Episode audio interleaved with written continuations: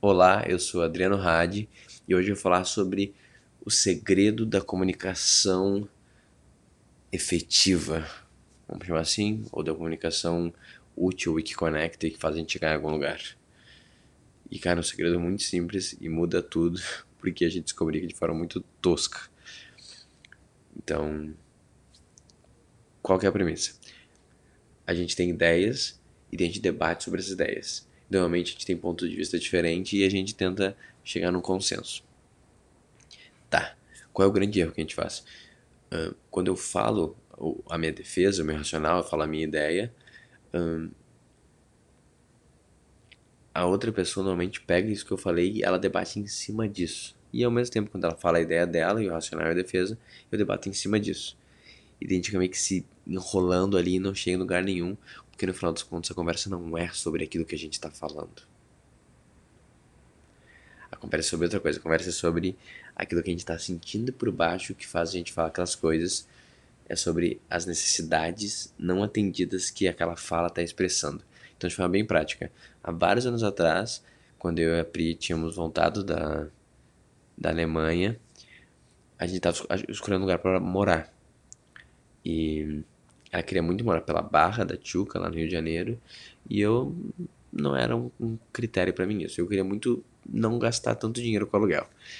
E daí é, era bizarro, a gente achava os apartamentos nos Zap Móveis, até a gente visitava, e os que passavam um pouquinho do valor que eu estava imaginando, eu falava assim, putz, mas isso aqui é ruim, aquilo ali é ruim, não é possível, tipo, não tem luz aqui, entendeu? Não tem, sabe, a janela é muito apertada, a fresta que tem ali no piso do chão tá tosco.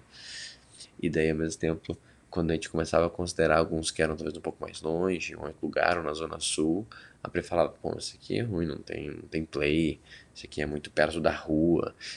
E daí a gente ficava meio que debatendo sobre esses detalhes de por que, que a gente ia pegar um ou outro. Até que eu tive um insight brilhante, né? Porque eu tava estudando comunicação não violenta. E eu falei, cara, por que, a gente, por que, ela, por que eu falo tanto sobre isso e tô xingando tanto esses pontos, entendeu? Qual é a necessidade não atendida que eu tô expressando aqui?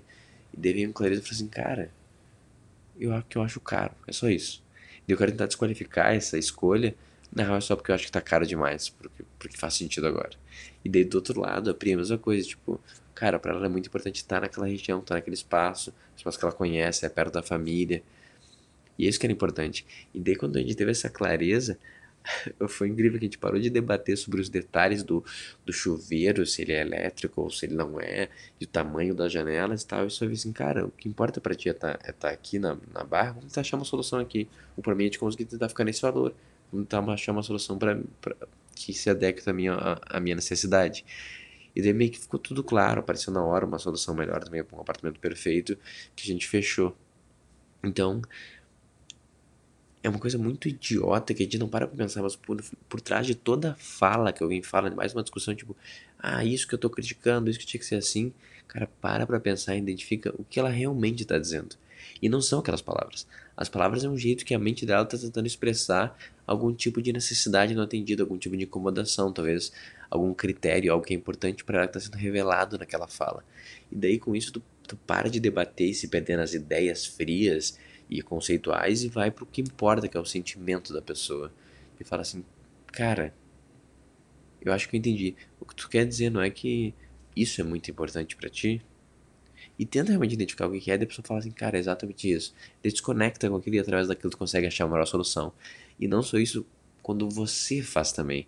Quando vê que tu tá com raiva e tá mais inflamado, criticando e falando, e para e identifica assim, cara, por que é tão importante para mim isso? que eu tô focando nesse ponto?